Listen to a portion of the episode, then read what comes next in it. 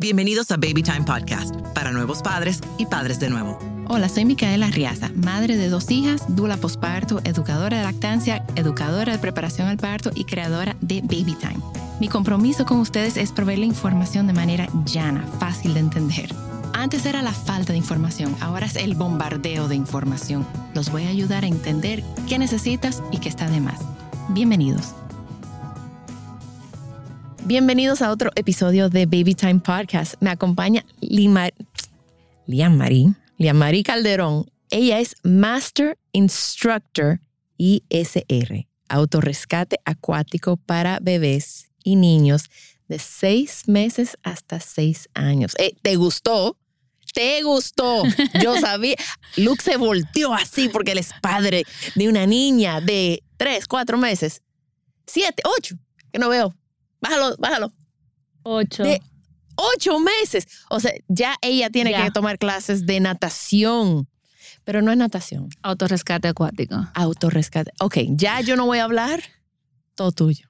¿Qué Obvio. es el autorrescate? Ok, primero, Lian Marie Calderón, yo soy Master Instructor para Infant Swimming Resource, que es un programa de supervivencia acuática, donde nosotros básicamente lo que hacemos es, le enseñamos a los niños qué hacer en caso de un accidente en el agua. Accidente, o sea, que se caigan al agua. Exactamente, que Sí. caigan accidentalmente al agua. Entonces, la pregunta que yo siempre le hago al papá, si tu hijo cae al agua mañana, es duro, pero vive o muere. O sea, si tú no estás ahí. Y hago la pregunta bien cruda, porque un accidente en un agua pasa en segundos, o sea, en menos de un minuto se te puede ahogar un niño. Entonces.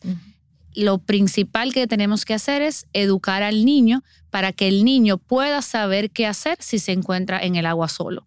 Y eso es obviamente lo que nosotros hacemos. Mira, eso es, eso es bello, porque tú estás salvando vidas. Eh, Mira, te, te comenté, mi hija, Miranda, dos veces estuvo al hogarse. Una vez nosotros llegamos a la playa, ella tenía como un año, mi hija mayor tenía tres. Y en lo que mi hermana, mi esposo y yo acomodábamos las toallas en la silla y me volteo y veo que Isabela tiene a Miranda agarrada de la mano y ella está entrando al agua, pero ya Miranda está flotando boca abajo en el agua porque ya ella no daba pie. Y mi, fue mi hermana la que brincó, corrió, fue, la sacó, o sea, salió rojita. Ok, a todos se nos aflojaron las rodillas, lloramos muchísimo. Perfecto. Segunda vez, estamos en un cumpleaños. ¿Qué edad tenían ahí? quizás siete, siete, ocho. Ok. Y yo era un pool party al lado de mi casa, pero yo tenía como una sensación como de angustia. Yo no me quería ir, pero yo tenía que ir porque yo tenía que ir a visitar a una cliente. Entonces yo, ese, en, cuando eso yo tenía una nana y la dejé sembrada y le, nana, ve al baño, come todo porque yo quiero que tú te quedes sentada ahí hasta que yo vuelva. Supervisión efectiva. Ahorita vamos a hablar de eso. Lo vamos a detallar. Me fui y volví sin incidente. Volví y me puse a hablar con una madre, porque yo entendí que la nana estaba ahí todavía. Me puse a hablar con una madre y de repente ella que está mirando a la piscina, yo tengo mi espalda hacia la piscina, ella como que se mueve y mira y, y dice, espérate, ¿qué es lo que está pasando? Y su hija estaba arriba de mi hija tratando de salirse. Y la nana mirando al pajarito que iba pasando por ahí. Y yo pegué el grito, el padre de la niña fue, sacó a las dos, pero ya Miranda salió morada. O sea, ella no había tragado agua, pero ya estaba a segundos. Y yo decía, Dios mío, pues yo estaba ahí. Yo estaba ahí. A mí no me dio como el shock hasta después de la noche, porque esa noche fui a cenar y después cuando yo llegué a la casa fue, Te desplomaste. me desplomé. Dos veces y las dos veces yo estaba ahí. Imagínate si tú no hubieses estado ahí, ¿qué hubiese pasado? No, se muere en la primera Entonces, y por, se muere en la segunda. por eso es que hay barreras de protección. Antes de, de detallarlas todas, voy a decirte lo que aprenden los niños. Pero con nosotros, los niños, los bebecitos desde seis meses hasta el año y medio, aprende que cuando caen al agua, aguanto la respiración, me volteo a flotar y me quedo flotando hasta ser rescatado. Con todo y ropa. Con todo. y ropa. Practicamos con todo y ropa. No, no, no nada, no hacemos clase con ropa, pero sí hacemos el último día clases con ropa. ¿Por qué? Porque el 86% de los niños que se han ahogado al momento de caer al agua no estaban planificados para ir a piscina y caen con todo y ropa. No es como que me puse el traje de baño, vamos al agua, tú estabas presente, tenían traje de baño, me caí. No, normalmente pasan, no, ya salimos de piscina, ya salimos de piscina le pusiste el pamper, le pusiste sus zapatos, o estamos en un cumpleaños, o estamos desayunando, todavía no vamos a la piscina y pasan. Y por eso nosotros practicamos el último día con ropa, para enseñarlos a hacerlo con ese peso adicional. Y yo poder asegurarme, igual los otros instructores, de que el tiempo que ese bebé permanezca flotando, lo va a poder aguantar. Un minuto, dos minutos, tres minutos, cuatro minutos, cinco minutos, que pueda dominar todo ese peso. ¿Ok? Los, bebés, los niños más grandes, de año y medio hasta los seis años.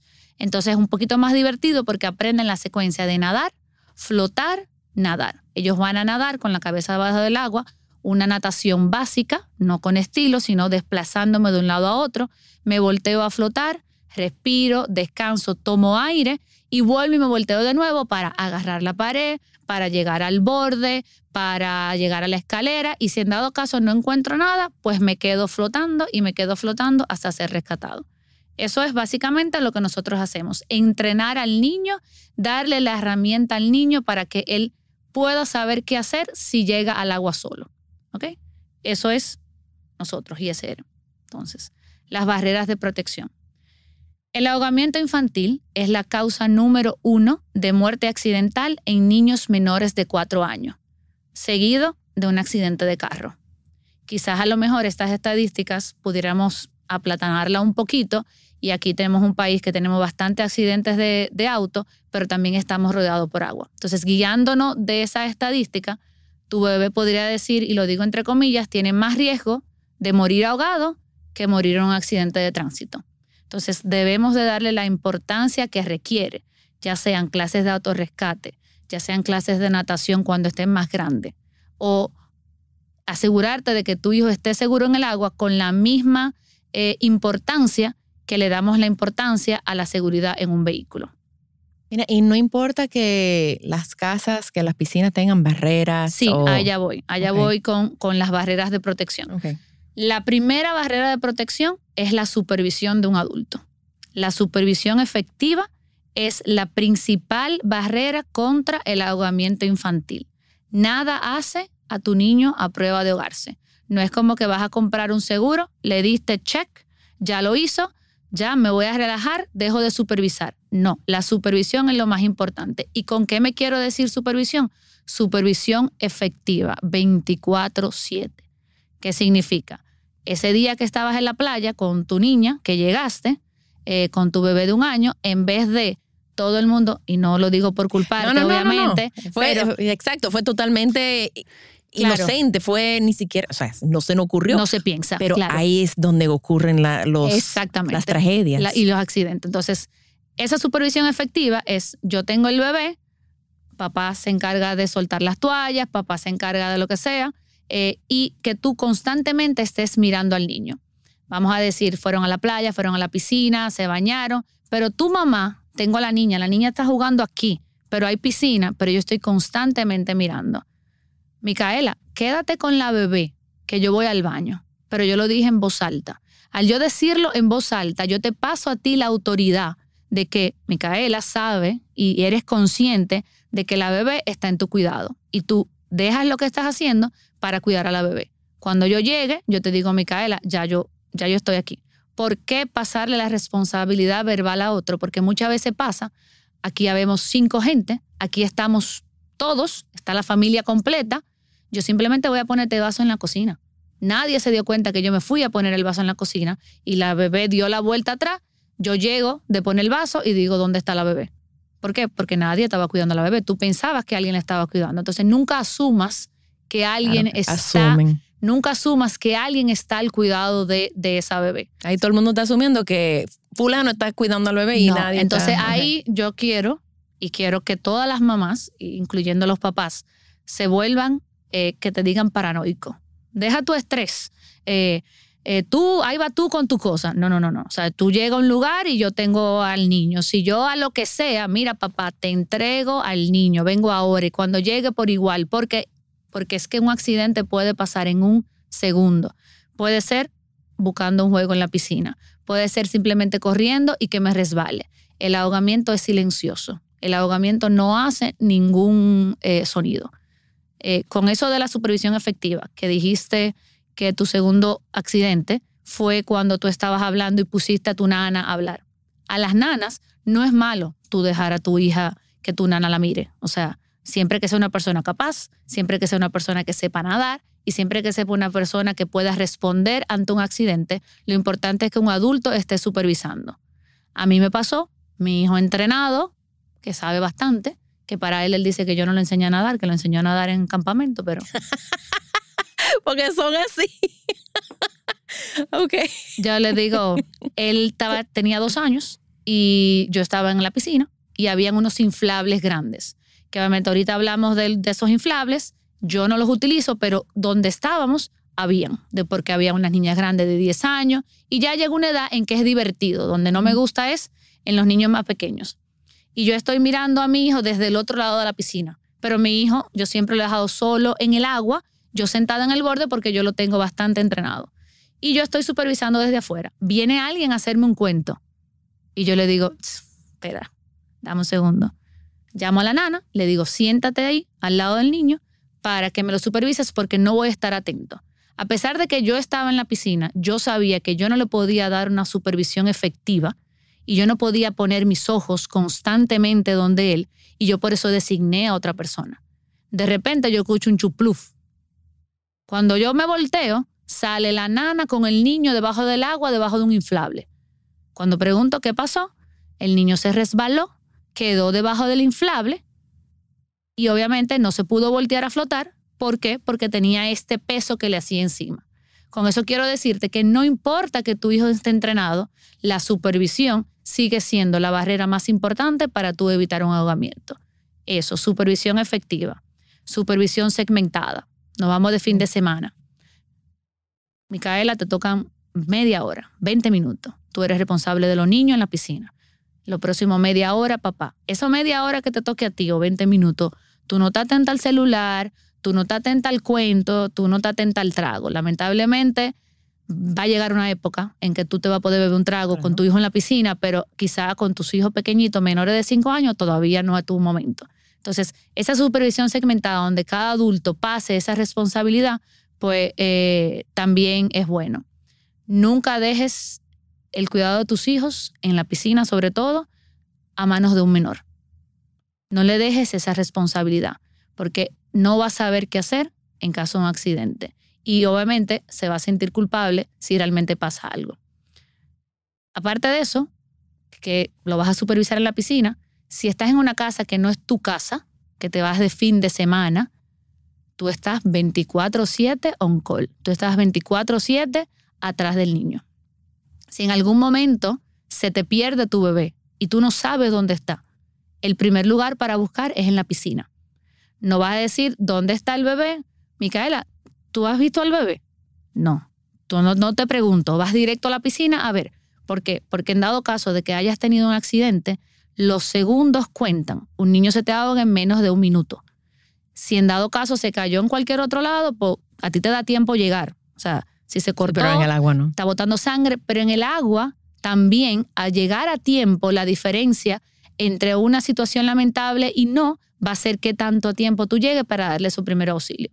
O sea que supervisión es la barrera más importante. Segunda barrera de protección.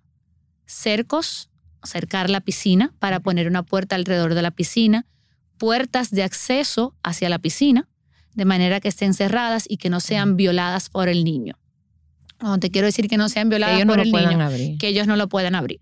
Por ejemplo, en mi casa, yo tengo, yo vivo en una casa de dos pisos, en el segundo piso yo tengo un shutter y yo cierro herméticamente en las noches y yo duermo tranquila, porque yo sé que no van a abrir, porque muchos accidentes también pasan cuando te vas a un lugar distinto que no es tu casa, los niños se pueden levantar a medianoche, levantar, pararse e irse. Entonces, asegurar que todas las puertas estén cerradas hacia la piscina y que el niño no pueda tener acceso a ella. Tú dirás, bueno, si estamos en el día, estamos en la piscina, bueno, pero ahí entra la supervisión, que nunca va a fallar. O sea, la supervisión no te, o sea, la barrera, perdón, de o sea, las barreras y cerco a la piscina no sustituye la supervisión. Siempre va a ser la supervisión.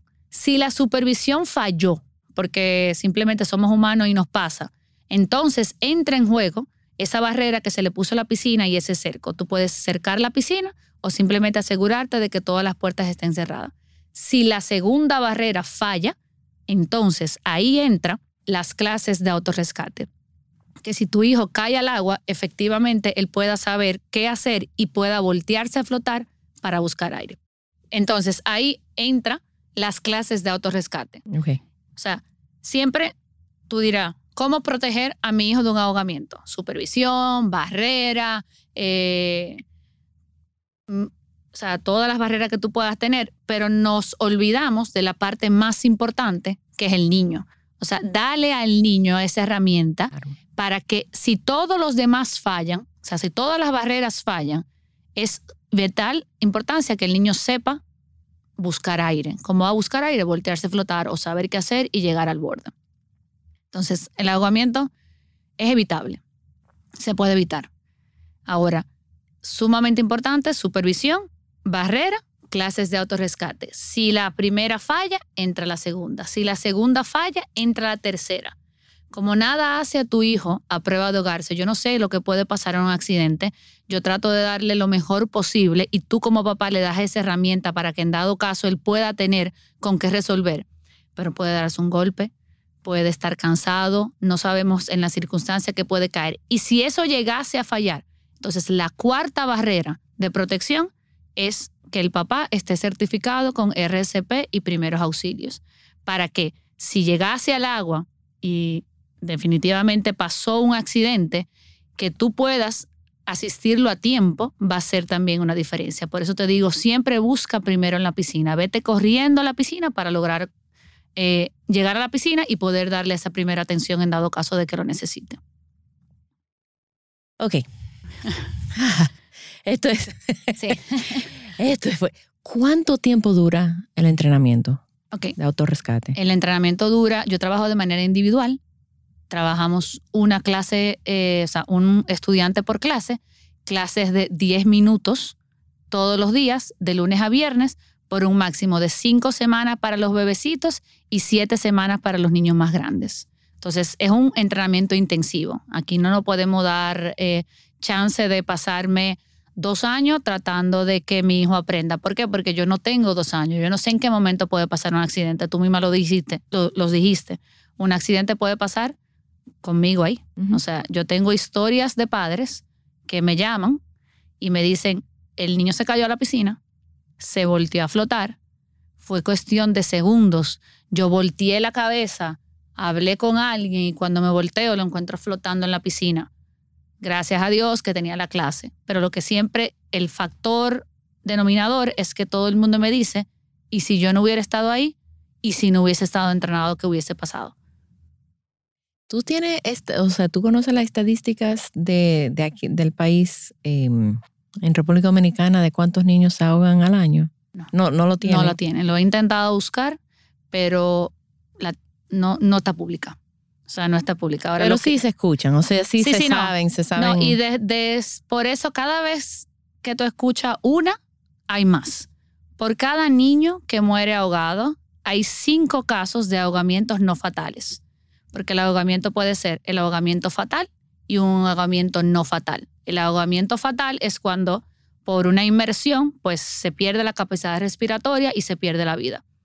El ahogamiento no fatal es una inmersión igual, pero por tener tanto tiempo sin oxígeno, quedan daños cerebrales, daños permanentes, problemas cognitivos y problemas de por vida. Entonces, por cada niño que escuchas que muere ahogado, cinco se ahogaron, sobrevivieron, pero tuvieron un accidente, tuvieron el- secuelas. tuvieron secuelas, perdón, tuvieron secuelas de por vida. O sea, que si ahí cuentas seis que tuvieron un accidente, la verdad que muchísimo más grande, habrán caído al agua y no tienen secuelas, entonces es mucho más de lo que pensamos.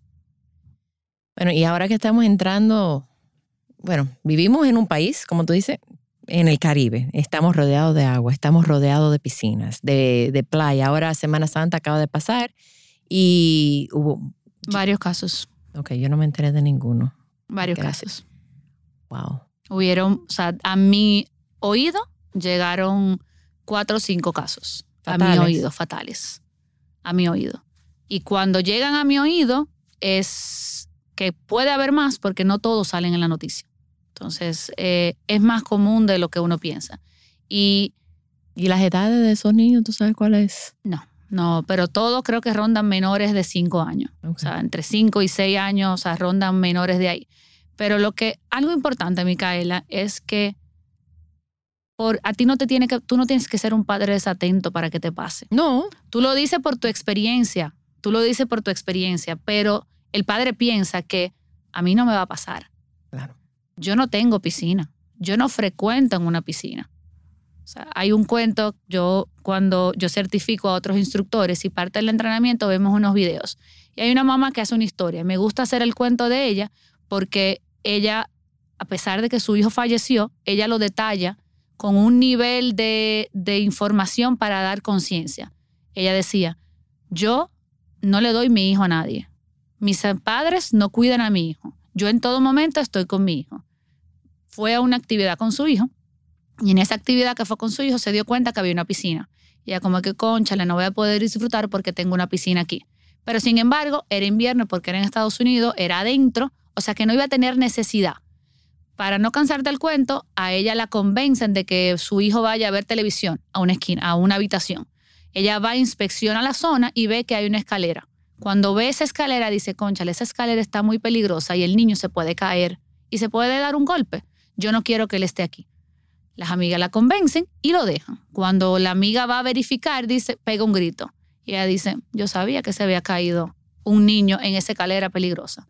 Mencionan el nombre de su hijo y ella dice, yo sabía. Mira, fue mi hijo que se cayó por las escaleras. Cuando ella se para averiguar, la devuelven y hace una historia detallada de que la pasan por la cocina, luego la pasan por otra puerta, hasta que ella llega a la piscina a encontrar a su hijo ahogado.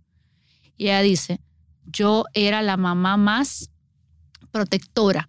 A mí no me podía pasar y sin embargo me pasó. Toma segundos. Tú no tienes que ser un padre no desatento. estamos inmunes, no estamos inmunes. No estamos inmunes, así mismo es. O sea que mis hijas, bueno, entonces crecieron y iban a casa de sus primitas, em, primitas de cariño.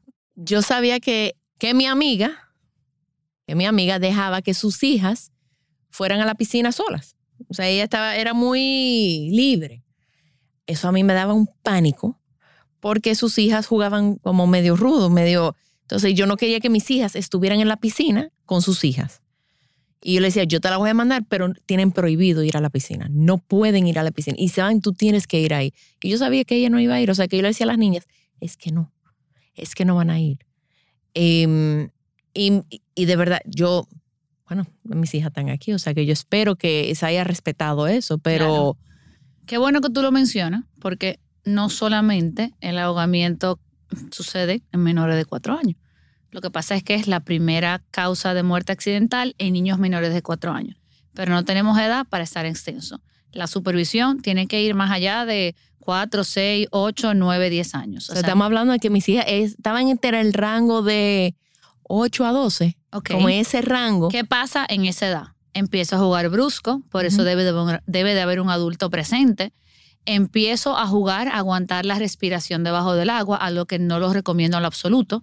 ¿Por qué? Porque cuando tú aguantas la respiración, tú estás, eh, esa extender, aguantar muchísimo más la respiración va a hacer que esa necesidad de aire que tú necesites, la necesitas ya.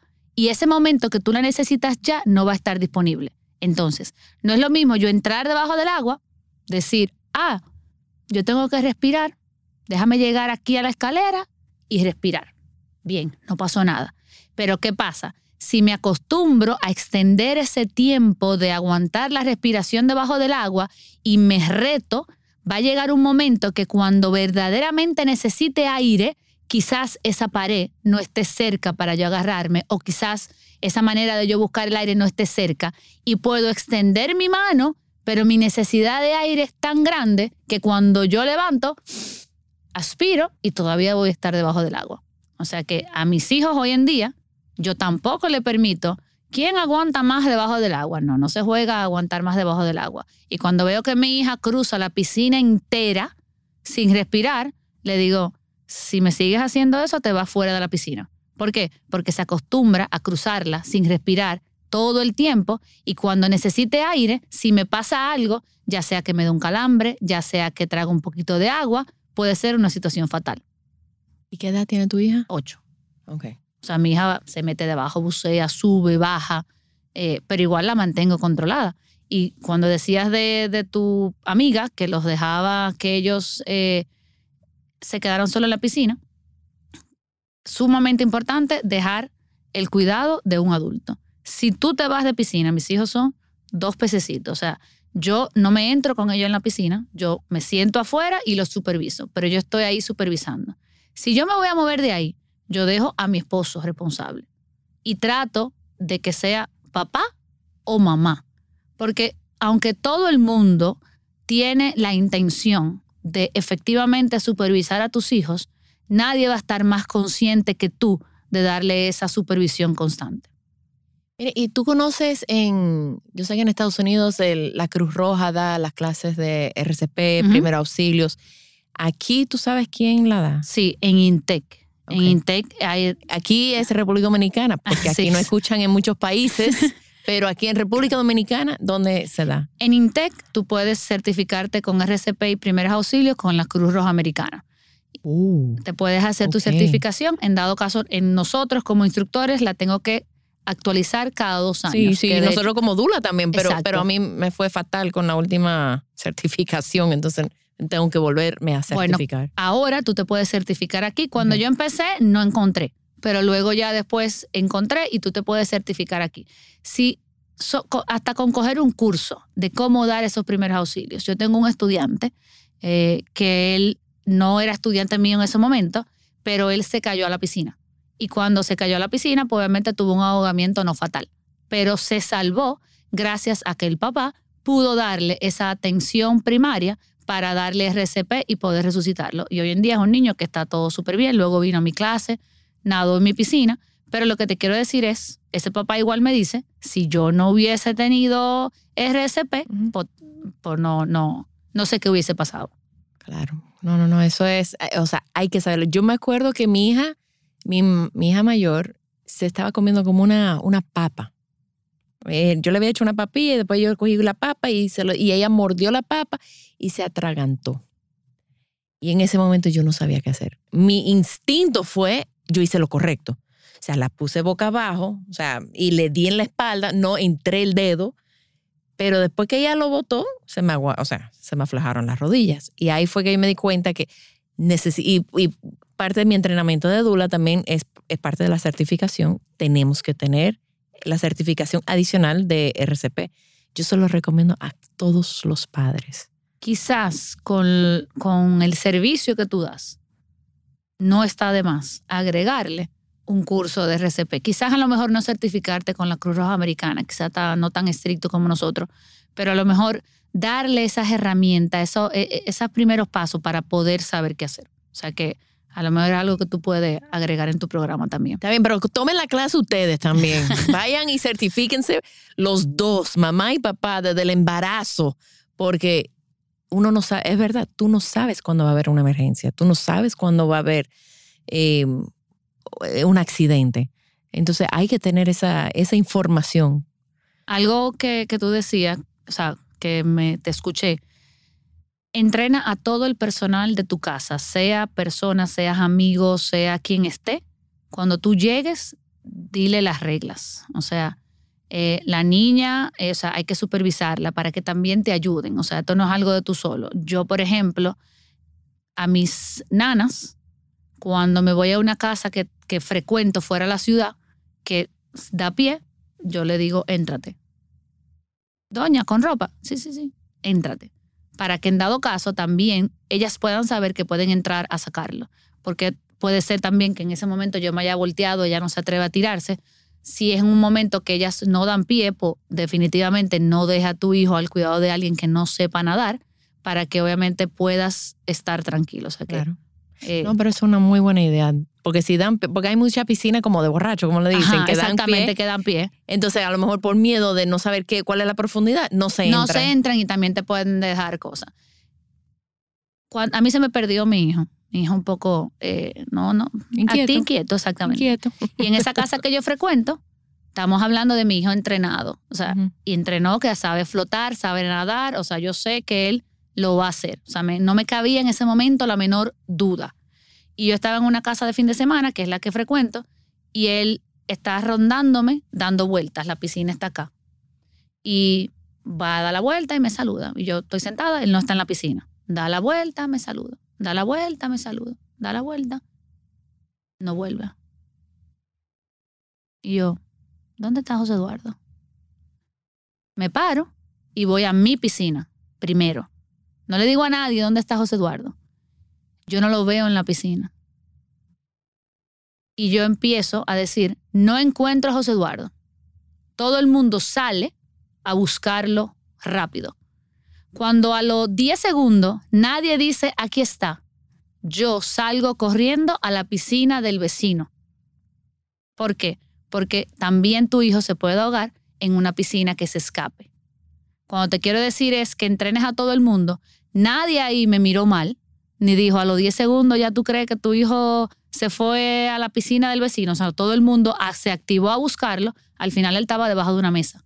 Pero nadie dudó en apoyarme a salir a buscarlo. Pero yo te digo, sean histéricas. ¿Por qué? Porque que mamá es la que realmente lo va a proteger. 24/7, supervisión efectiva. O sea, hasta papá, si papá a lo mejor no va a estar 20 con los ojos ahí fijo, pues entonces mamá que lo siga supervisando. No, y yo voy a, de fresca aquí, a recomendar, cuando tú te su- supervisando, tú lo mencionaste, pero vamos a volverlo a mencionar. Suelten el celular. Suelten el celular. Que otra persona tome fotos. Tú tienes que estar mirando a tus hijos. Porque veo muchos padres nada más scrolling, scrolling, scrolling, scrolling y, y los carajitos ahí jugando, jugando, jugando. Y hay que estar oh, ya. Otra información importante, viste a tus hijos de colores llamativos cuando vayas a la piscina o a la playa. Te es más fácil supervisarlo entre la multitud. Aquí quizás no hay tanta multitud, pero te es más fácil verlo a distancia en la playa. Y en la piscina lo puedes ver mucho más fácil. Si en dado caso él se llegase a caer al agua y hundirse con un traje de baño azul, tú no vas a distinguir que tu hijo está debajo del agua. Ahora, con un traje de baño mamey, amarillo. verde fosforescente, pues definitivamente tú lo vas a ver sí o sí. Y eso te ayuda a que tú puedas eh, visualizar mucho más fácil a tu hijo. O sea, que siempre elige colores llamativos. Tirar una foto antes de tú, o sea, para tú saber qué color tiene. Y a mí me funcionaba mucho cuando iba a la playa ponerle un sombrero de color. O sea, yo cuando le ponía un sombrero de color, pues eh, lo veía fácilmente. Algo que no quiero que se me olvide y es el uso de flotadores. Ajá. Ok, buenísimo. Vamos a hablar de este tema. El flotador, bollitas, paddle jumper, a lo mejor un circulito donde el niño el se pone amarillo encima, donde el se- circulito donde se pone amarillo el niño encima, o esa casita donde el Ajá. niño entra a los pies. Ok. No vamos a utilizar ningún dispositivo de flotación. Yo lo usé toditos. Ok. ¿Por qué? Toditos lo usé. Te cuento. Pero no lo usen ustedes, ok. El flotador te da una falsa sensación de seguridad que no existe. El niño entiende que yo tengo esto que tengo puesto, me hace flotar. Yo entro al agua y cuando entro al agua hago absolutamente nada y me quedo parado y floto y respiro. Entonces, yo entiendo al niño que si entro al agua en cualquier otro momento, aunque no lo tenga, voy a ponerme Flotar en la igual. misma posición porque voy a flotar igual. Entonces, eso te da al niño una falsa sensación de seguridad que él que no existe, que él entiende que porque tengo esto puesto me hace flotar. Pero también le da una falsa sensación de seguridad al papá, a ese papá que lo está supervisando y entiendo que a mi hijo no le va a pasar nada porque tiene un flotador puesto. Yo relajo la supervisión. ¿Por qué? Porque tengo algo que me está ayudando a mi hijo a flotar. Pero si ese dispositivo falla, si ese dispositivo se pincha, si de repente viene otro amiguito y se le tira arriba y lo empuja de un lado, o esos circulitos que los niños entran a los pies y lo voltea. O sea, pierdes esa supervisión porque necesitas estar eh, menos atento al niño porque tiene algo que lo hace flotar. O sea que lo que yo recomiendo es cargar a tu hijo si no sabe nadar y si no, enseñarlo a que coja clases de, de autorrescate. Hay que enseñarlo, hay que enseñarlo. Hay que enseñarlo. O sea, tú vas a tener una lista de espera bastante larga, me Ojalá, imagino. ojalá. Somos varios instructores. Ok. O sea que súper importante saber. O sea, ¿Solamente en Santo Domingo o también van al no, interior? en Santo Domingo somos tres instructores. En Santiago tenemos un instructor y en la zona de Higüey Punta Cana tenemos otro instructor. O sea que lo. Mira, cuando yo ya me vuelvo atrás, que lo, lo hablamos al principio, que uno cuando empieza algo no sabe la magnitud a que llega. Eh, una vez que yo me certifiqué, mis manos, tuve cómo se sienten los médicos, que yo salvé una vida y como que esto es maravilloso. O sea, yo sentí lo mismo. O sea, yo decía, yo tengo algo tan grande en las manos que no es posible que, que no se pueda compartir. Y mi capacidad siempre es un trabajo físico. O sea, que mi capacidad siempre va a ser corta. Yo jamás podré llegar a todos los niños. Entonces, mientras más instructores seamos, más niños pueden tener esa, esa oportunidad de estar entrenados y que en dado caso de que llegasen al agua, pues ya ellos sepan qué hacer, que estén entrenados para eso. O sea, que somos más instructores, o sea, que pueden ir a cualquier... O sea, que esa lista nos la vamos a repartir entre todos los instructores. ¿Y cuáles son los requisitos para ser instructor? Por si acaso alguien está escuchando y Claro. quiere, quiere... Mira, Sí. es un trabajo súper bonito. O sea, es un trabajo que tiene la oportunidad de salvar vidas, tiene la oportunidad de tocar la vida de muchas familias. Eh, se trabaja con niños, manejas tu tiempo. Eh, yo tengo una ro- o sea, tengo camisas, pantalón ahora, pero normalmente uno anda como un poquito más relajado. Eh, el requisito es una zona donde puedas trabajar, que obviamente sea una zona aprobada. Cada instructor se aprueba por zonas diferentes para que podamos llegar a muchas más familias y simplemente tener la intención de, de hacer un trabajo que es que. O sea, yo si pudiese no cobrar, pues esto sería mi hobby. Que sigue siendo mi hobby. Para mí yo me lo, me lo siento como Sí, para ti no es un trabajo. No. Igual hecho- que para mí lo que yo hago no es hecho, un trabajo. Eso es... esta semana eh, yo tuve una situación estresante eh, emocional y yo decía, el miércoles decía, hoy estoy trabajando, pero si fuese otro trabajo, yo hubiese estado en una cama y no hubiese trabajado. Pero como era mi trabajo, no, o sea, o sea yo necesito trabajar. O sea, que eso es lo que te llena a ti. Eso es lo que te llena. Exactamente, exactamente. Mira, te voy a contar un caso de un estudiante que fue uno de mis primeros estudiantes que me hizo creer en el programa. O sea, el programa me hizo creer desde que yo vi el primer video de un bebé con una pijama azul, que es un video promocional, que se cae al agua, se voltea a flotar y luego es rescatado. Ese video fue quien me enamoró. Pero luego ya, cuando ya soy instructora, tuve un caso de un estudiante que cogió su clase de bebecito, luego se cayó a la piscina en un momento donde la mamá está supervisando, porque algo bueno que tiene ISR es que nosotros educamos al padre. O sea, a mí, no tanto llegar al estudiante, también necesito que el padre sea educado. Esto que estamos haciendo aquí, de hablar de supervisión, de hablar de esas barreras de protección, efectivamente estamos educando al padre. Entonces, esa mamá educada, pues está pendiente del niño. Y en un momento ella dijo, el niño se me perdió, y cuando ese niño se me perdió, ella dice, déjame irme a la piscina. Se va corriendo a la piscina y efectivamente encuentra que el niño se había caído al agua, se volteó a flotar, respiró y hoy en día, gracias a Dios, está vivo porque pudo voltearse a flotar. Pero algo importante de mencionar es que el 60-70% de los niños que se ahogan estaban bajo el cuidado de uno o de los dos padres. O sea que muy pocos accidentes pasan cuando un niño está desatendido. O sea que pasan bajo el cuidado y bajo la supervisión de uno. Por eso es que hay que ser muy enfático en esa supervisión efectiva para cada niño. Mira, una, una preguntita eh, antes del, de la pregunta del público. Ok, mi hijo de seis meses, siete meses, hace su entrenamiento. ¿Qué tanto se tiene que refrescar? Ahí voy. Esa, esa era una de mis preguntas. Esa era Ah, una de ves, preguntas, diantre. Sí. ok. ISR no se olvida. Es como montar bicicleta. A ti no se te olvida montar bicicleta. Eh. Tú tienes 20 años que no te montas en una bicicleta, tienes como 5 libras o quizá 10 libras de más. Eh, dice, no, es que a mí definitivamente se me olvidó montar bicicleta. Ven, Te montas en la bicicleta, tambaleas, hasta te puedes caer, pero rápidamente le coges el piso y te das cuenta que nunca se te olvidó, sino que simplemente estaba fuera de forma.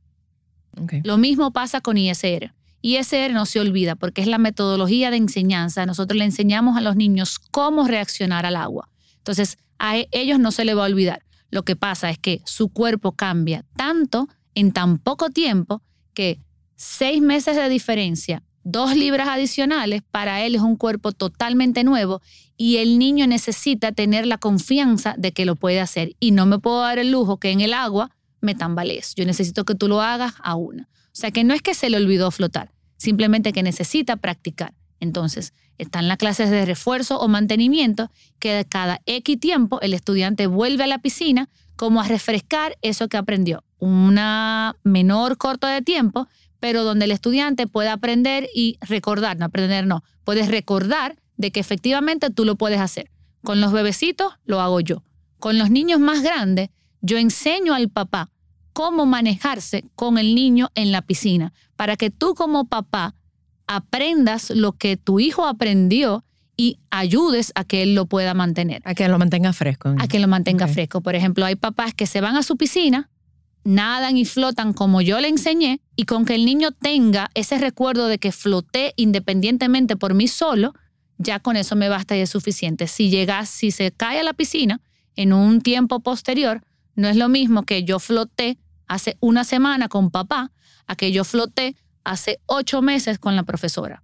Ok. ¿ok? Pero igual te digo, no se olvida. Tengo un estudiante que ella tomó las clases a los 10 meses, 9, 10 meses, no tomó clases de refuerzo porque vino pandemia. Y ella, y aquí te voy con este caso para que veas la supervisión y que siempre pasa en la presencia de un adulto. Este padre está dentro de la piscina con sus dos hijos, uno más grande y, un, y el más pequeño. La más pequeña dice, quiero ir donde mamá. Él la saca de la piscina y la niña camina hacia la mamá. Algo que le digo mucho al papá, entrégale, entrégale el niño al otro papá. Te entregué, te lo dije más anterior, ¿verdad? Te entregué al bebé para que en voz alta tú puedas darle esa responsabilidad. Pues este papá ve que la niña va caminando, pero en un momento el papá dice, ya llegó, quita la vista de la niña y de repente el niño que está en el agua dice, pero la bebé está flotando. ¿Qué pasó? La niña nunca llegó donde mamá y la niña se cayó a la piscina y se volteó a flotar. Pero el papá estaba en la piscina. Dentro del agua, el papá no escuchó absolutamente nada y la niña se volteó a flotar. El ahogamiento, vuelvo y lo repito, es silencioso. Wow. No se escucha. Y fíjate que una supervisión efectiva había en ese momento. Ahí lo único que pasó fue que no te entregué verbalmente la responsabilidad de la niña. La niña iba caminando y puedes haber dicho, mamá, allá va la niña. Entonces mamá se para y no la hubiese dejado caer. No, bueno, no hubiese, na- na- no sabemos qué puede haber pasado, pero súper importante. Y esa niña cogió sus clases a los 10 meses, se cayó a la piscina un año y medio después, sin haber tomado clases de refuerzo. Ella flotó. Entonces, no queremos probar si realmente puede durar un año y medio sin coger una clase de refuerzo. Tú no quieres arriesgarte. Lo más importante es darle esa herramienta cada X tiempo de refrescar y saber que lo puede hacer, pero definitivamente no se olvida, porque la forma que lo aprenden es de la misma forma que el niño aprende a caminar. Es la misma forma. Tu bebé no aprende a caminar de un día para otro. Tu bebé va prueba y error, prueba y error. Y una vez ya dominó dar el primer paso, pues me doy el segundo paso y hasta luego arranca caminando. Pero a un bebé nunca se le olvida caminar. No. Lo mismo, Ok. es lo mismo. Ok. Ay, qué chulo. Bueno, pues tenemos algunas preguntas de un padre del público. Mira, yo estoy aquí con el corazón frío, frío, frío. Y yo. Me duele la y, ya la, barriga. y ya la mía tan grande, Me duele baby. la barriga. Esto, es fuerte. Sí, pero Eh, esto es es necesario. ¿Cómo que sin- Porque yo 100%? estoy segura que este podcast, este episodio va a salvar vidas. Claro, yo tengo, mi hija tiene ocho meses, yo tengo dos meses hablando con mi esposa de esto, de que no, la queremos poner de los seis meses. No la hemos puesto porque gracias a Dios la piscina de los abuelos está eh, vacía, no tiene agua. Te, te interrumpo. Pausa. Pausa. Pausa dramática. Pausa. Tan. no necesariamente necesitas tener una piscina. No porque yo No, no, no, yo tengo sé, yo sé. piscina. Lo que me digo, la urgencia, se- o sea, teníamos una urgencia porque estaba claro, llena. Claro. Y la urgencia como disminuyó, eso no quiere decir, la semana que viene está puesta. Pero eh, la urgencia disminuyó un poco por, por eso, porque eh, la piscina estaba vacía. Pero espérate, perdón, ¿por qué no, no necesariamente piscina? O sea, ¿dónde? Nada más Tú te para... puedes ahogar, río, lago, un inodoro, una cubeta de, de, agua, casera. hasta una piscina casera. Claro o que sea, sí. en un charco de agua se necesitan solo dos centímetros de agua. Centímetros. Sí, espérate, claro, porque exacto. se pone boca abajo. Claro, en la bañera, cuando tú estás, mira, qué bueno que tú pones el tema, y tú también. Cuando tú estás bañando a tu hijo, eso es parte de una supervisión efectiva. No dejar a tu hijo solo en la bañera. Claro, Yo me imagino claro. que en tus programas No, no, tú lo no, debes de mencionar. Claro. En esa bañera que tú llenas al niño hasta aquí, ese bebé se resbala y queda boca abajo y para no los que están tiene oyendo nada forma más, y se hasta la va. cadera el agua, ¿verdad? ¿Hasta qué? Hasta la cadera el agua, para los que están oyendo nada exacto, más. para los que están oyendo, perdón, a la cadera. Bueno, si tú le llenas la el niño a la bañera, exacto, a la cadera, hasta la cintura, y ese niño se cae boca abajo, ya. Claro. No tiene forma yo de pensé en eso porque justo estábamos celebrando el aniversario, mi esposo y yo, y le compramos lo que ella dice que no le compren, de esa piscinita que flota dentro de la piscina, y le echábamos agua ahí adentro y ella jugaba ahí y todo. Hay uno que sí, que es como una mallita que tú le acuestas. No, este, este es literalmente un flotador con un base abajo. No, con base abajo. Y se le echa el agua de la piscina adentro para que ella dentro de la piscina está Tenga su- jugando ahí con el agua con supervisada por los adultos. Ok. Eh, pero yo pensé en eso ahí. Yo dije, pero es que si ella se cae boca abajo ahí, aunque está dentro del flotador que está por encima del agua, se puede ahogar con el agua que yo le eché adentro. Eh, Correcto. Pero mi pregunta, mi pregunta arranca, que ya me hizo una de ellas, que esa me era muy importante cuando necesitaba un refuerzo. Ella, yo, cada tres meses hay un refuerzo seguro. tiene No, que y lo que dice Elia Marí, tú puedes darle, yo la- mismo, tú claro, puedes darle claro. refuerzo. No, porque cuando digo ella sea yo o con un instructor Sí, sí, y hacer. eh, es que si los papás pueden estar presentes en toda la clase, me imagino que ya eso se autorresponde cuando tú dices que nos enseñan a nosotros como padres. Mira, sí, los papás están presentes en la clase, pero acuérdate que yo estoy enseñando al niño para que aprenda a resolver solo. O sea que papá está fuera del agua. Claro, 100%. no dentro del agua, porque el día que él le tenga un accidente, no va a estar papá quien me ayude. Sí, Entonces claro. ellos necesitan aprender por sí mismos. Ahora, súper importante es esa validación positiva que tú le das al lado de la clase. Tú le estás poniendo con un extraño en un ambiente que ella o él, ella, Ella. ella no conoce a trabajar algo que ella no se siente capaz de hacer. Y obviamente lo más natural es el llanto. Lloro porque no quiero estar aquí, lloro porque no sé qué pasa, lloro porque es difícil. Tan pronto ella empiece a tener habilidades y empiece a ganar confianza de que lo puede hacer, ese llanto disminuye y ella se va a calmar un poquito. Entonces eso no es para padre histérico. Padre histérico tienen que No, ponerlo cuando también. digo histérico es que No, uno ahí te voy. Ay, O sea, papá, va a yo llorar, no- pero no tú le estás salvando la vida. Pero ahí Exacto, voy, hay pero- papás que no pueden escuchar a sus hijos llorando. Bueno, Pero ahí va, ahí va tu rol, aunque tú seas un padre histérico. Yo no, no, no Esa es mi caso. actitud tuya, Coño, Esa actitud tuya frente a ese llanto es sumamente importante porque si estás preocupado, qué pena, es que difícil, ella percibe todo eso y aunque claro. yo confíe que lo puedo hacer y aunque ya yo tengo las habilidades, yo necesito ese apoyo de tu parte, yo necesito esa esa validación. validación positiva de que realmente todo está bien. Miren, mi pediatra me dijo cuando me llevó a su hijo a clase, eh, él siempre me manda a sus pacientes, gracias a Dios, le doy muchas gracias por eso. Y cuando le tocó a su hijo, fue un día a verlo y le pregunté, ¿te da pena? Y me dijo, más pena me da si se muere.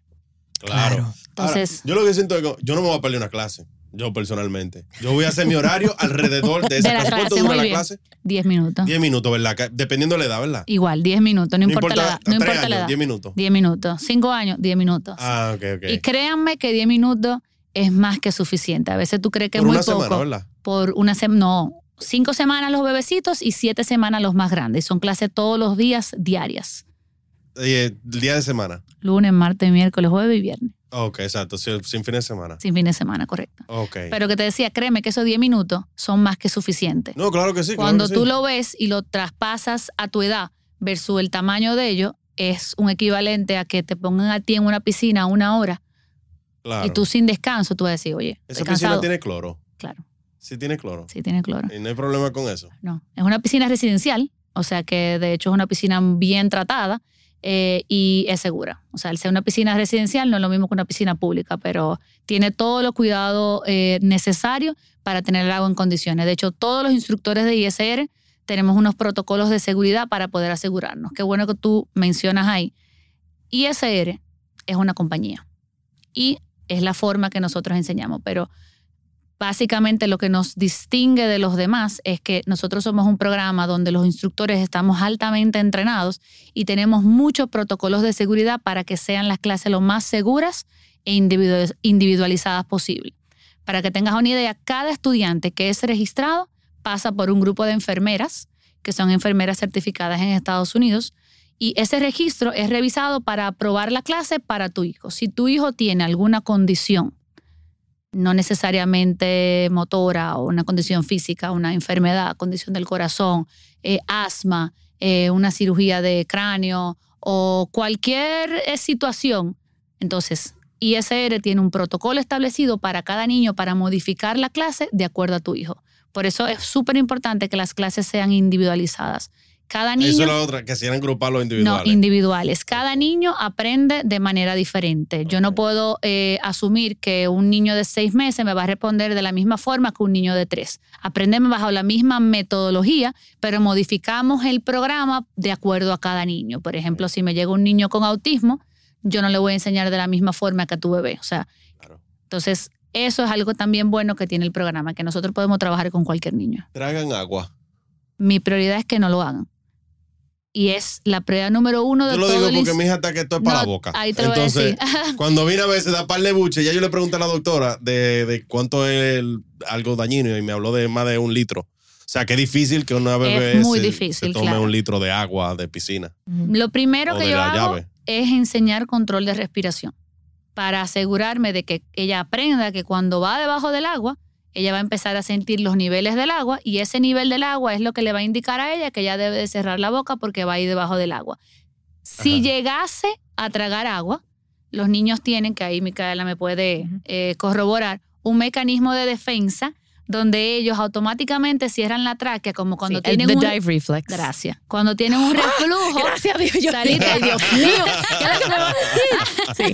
The dive reflex, que lo Sí, sí, aprendimos sí, en la sí, cosa sí, de, sé, de parto en agua. de Bárbara Es- de Barbara Harper, que los sí. niños nacen con. Exactamente. Ya, Ya no pidan más de mí hoy. Eso, se- eso se- en dado caso, ese reflejo hace que si ellos sienten agua, líquido, ese, ese bu- esa leche que se devuelve, ese reflujo, pues se vaya directamente al estómago y no a los pulmones. Eso es hasta los dos, tres años. A partir de ahí es aprendido. O sea que no hay riesgo en dado caso de que pueda tragar un poquito de agua, pero tratamos de que no lo haga y normalmente el 90-95% de hecho no lo hace. Ok, por ejemplo, mi hija tiene experiencia ya con zambullirse en la playa. Ya yo la he zambullí un par de veces, ha tragado mucha agua de playa y hasta medio se ha asustado en el proceso. A un bebé con experiencia previa en piscina y o playa, ¿se le puede enseñar esta nueva metodología? A cualquier niño, no importa. O sea, no importa el historial en piscina, a cualquier niño se le puede enseñar. Me, me diste algo para decirte. Eh, dijiste, tiene una experiencia, no le gusta la piscina. Muchas- la playa. la le- playa. le- le- Porque es que yo siempre la zambullo para que se dé su baño de sal y se le sale, le Eso es los muy bueno, eso es muy bueno, eso es muy bueno. Entonces, a veces me llegan papá y me dicen, mi hijo le tiene miedo al agua. Entonces, el miedo es algo aprendido. Si tú no has tenido una experiencia cercana con esa situación, Yo tengo miedo al agua. ¿Es verdad? Claro. Yo que sí, me ahogo yo. ¿ok? No sabía. Sí, buceando. Ok. Oh, ok, ok. Tú tienes una experiencia O sea, yo cercana. no me mojo el cabello. tú tienes una experiencia cercana con, con, esa, con el agua. Entonces, si tú no has tenido una situación cercana o, o de, o de cara con, esa, con ese miedo, o sea, con, con el agua en este caso, realmente tú no le tienes miedo. Tú estás aprensivo ante lo desconocido. Es como que ahora mismo a ti te digan, montate en un caballo, pero yo veo un caballo grande, yo veo que va rápido y digo, yo me caigo de ahí. Claro, Y yo digo, no, es que yo le tengo miedo a los caballos. Pero en mi vida yo me he montado en un caballo claro. tú te montas en el caballo, el Señor te dice, agárrate aquí, eh, pon esta pierna de esta forma, y tú empiezas a jugar, a ir como que a bailar con el caballo hasta que te das cuenta, no pasa nada. Al otro día, cuando te vas a montar al caballo, ya tú no vas, y hago entre comillas, ya tú no vas con miedo a montarte en el caballo porque ya tú aprendiste algo. Entonces, nunca le tuviste miedo a montarte el caballo. Estabas aprensivo ante lo nuevo y a lo desconocido. Ok. Sí, Es como cuando lo- una comida no le gusta por cómo se ve, Exacto. no es por lo, cómo sabe. Exactamente. Es lo mismo que pasa con los niños. Ellos tienen, y vuelvo y uso entre comillas, me pueden decir, es que le tiene miedo al agua. Es que no sabe a dónde va. Si me van a poner debajo del agua, yo no sé qué va a pasar. Claro. Mañana ya yo sé que cuando me pusieron debajo del agua, yo me volteé y yo respiré. Mañana yo vengo un poquito más esperanzado de que realmente lo puedo hacer. Eso me trae a mi, a mi otra pregunta. En- ni en la primera clase entra el papá, por lo menos entregar al niño al profesor. Tú me lo entregas fuera del agua. Eh, Pero, lo- pero- pero con conciencia de, mira, mi hija, te estoy entregando, te van a enseñar. Aunque ella no entienda, yo siempre le hablo antes de que tenga una Siempre- experiencia, hasta siempre cuando le le va van a apoyar la, la, ¿cómo que se dice? La, Las la vacuna La y todo vacuna. eso. Yo le digo, mira, te van a apoyar, te va a pasar esto, esto es un pequeño pulloncito, no te va a pasar nada. Siempre yo entiendo que es bueno, por, por lo- Claro. por lo, que he aprendido con Mika, aquí en- Se después aprende, de me, tantos me años el imagino, me imagino. aunque ellos no entiendan, es lo que tú dices, ellos perciben lo Claro. que uno le está diciendo. Claro. Y hay un lenguaje corporal que ellos lo, lo entienden. No, y si tú le entregas al instructor con confianza, ella va a entender que hay confianza Claro, con el que es instructor. seguro. Y luego de que ella vaya a entender que hay confianza, está esto que no sé qué hacer, que no tengo la menor idea cómo hacerlo, pero cuando voy empezando a entenderlo y veo que tengo la capacidad de hacerlo, pues entonces yo misma, o sea, el estudiante va ganando confianza cada vez, pero también veo a mi papá que me sigue apoyando y es como que ese rompecabezas se va armando no te puedo dar la esperanza de que va a dejar de llorar por completo porque es trabajo, es difícil. O sea, Mentalmente preparado para que llore. Y mucho, ¿verdad? Puedes durar hasta los 10 minutos llorando. puede durar los 10 minutos llorando, Ay, pero un bebé que está no llorando, puede ir, ¿no? Pensé un que bebé, un bebé que está llorando es un bebé que está respirando. Un bebé que se está ahogando no emite ningún sonido. No, no, no, está bien. Por mí que llore y que pase su trabajo. La lloren, que lloren. Hemos cogido la lucha nosotros. Que lloren. ¿Verdad? Eh, no, y una última pregunta que entiendo que es para seguir dándole paz mental, a pri- principalmente a los padres primerizos. Una vez que ya aprendió, ¿cuánto tiempo puede durar el niño flotando? Ok, excelente pregunta. Tú flotas con aire que tienes en el pulmón. Yo no sé flotar. Ok. Yo sé nadar muchísimo, pero nunca aprendí a flotar. Flotar es también importante no solo para los bebés. Si tú tienes un accidente en el agua, no necesariamente un accidente, perdón, si tú te cansas, flotar te va a salvar la vida. Mi hija que tiene 8 o 9 años juega a ir debajo del agua y de repente tú ves que como a las dos horas que ella está en el agua, de repente yo la veo casi de que chup, y se voltea a flotar. ¿Qué te pasó? Ay, que me cansé. Entonces, flotar no es solamente Y yo para sé los, flotar. ¿sabes? Yo, claro, yo, yo, yo, yo sé flotar. Pues ya, No, eh, o sea, del otro mi lado. preferencia no es estar en el agua y mucho menos debajo del agua, pero, yo sé flotar. Exacto. O sea que hasta para un adulto, flotar es sumamente importante. Inclusive a todos los aprender. niños, no solamente a lo que cojan Yo, yo ISR. voy a coger la clase también. Tu hijo Yo. sabe nadar. ¿Tu hija qué edad tienen? Eh, 15 y 18. Ok, son grandes. Pero igual, enséñales, ponte a flotar si te sientes que no puedes. Si estás cansada, ponte a flotar.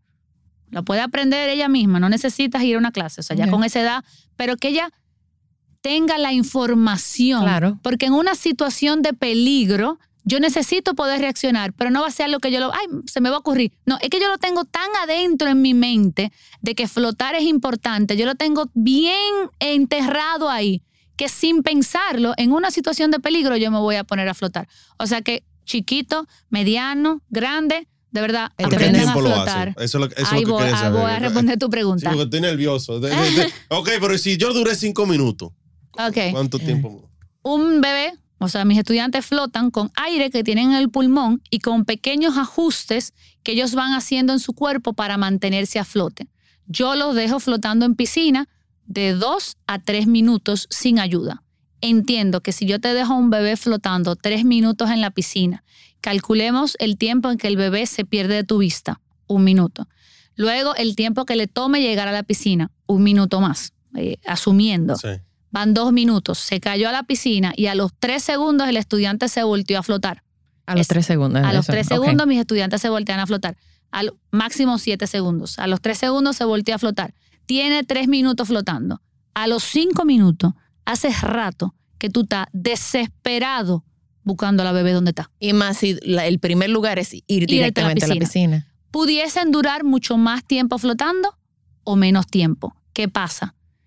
Yo no puedo predecirte qué va a pasar en un accidente. Si el niño está cansado, esos ajustes que yo tengo que hacer de esfuerzo para no hundirme, para mantenerme a flote, va a haber un momento que al minuto dos es como que, ay, me estoy hundiendo. Espérate, déjame quedarme arriba. Pero al minuto tres es como, ay, me estoy hundiendo, ay, estoy cansado. No salgo tanto. Entonces no puedo asegurarte, pero sí se van a mantener flotando hasta recibir ayuda. O sea, lo que los motiva a ellos a permanecer flotando es esperar esa ayuda de ese adulto. Perfecto. Creo que tú deberías de invitarlo al podcast porque lo, Sí, él me, No, él me invita mucho. Es que, pregunta, es que él te entra. lo él- motivó aquí, te él- lo, te lo animó. él lo pone. ¿Cómo la gente se comunica contigo? Lo más importante, ¿verdad? Lo más importante, bueno, por Instagram, ISR Lian Marie. ok. Eh, ahí me pueden contactar, ahí está mi, eh, mi correo y por ahí obviamente ya tienen toda la información. Eh, Súper, súper. Yo lo voy a poner en la información, abajo en, el, en la descripción va a estar la información de Lía Mari. Ujú. Y algo que no se me olvide, Ok. nada reemplaza la supervisión de un adulto. Lo estoy diciendo de nuevo, pero supervisión es lo más importante. Mis hijos tienen 6 y 8 años y yo en piscina es como si no supieran nadar. Ok. Muchísimas gracias. Muchísimas gracias.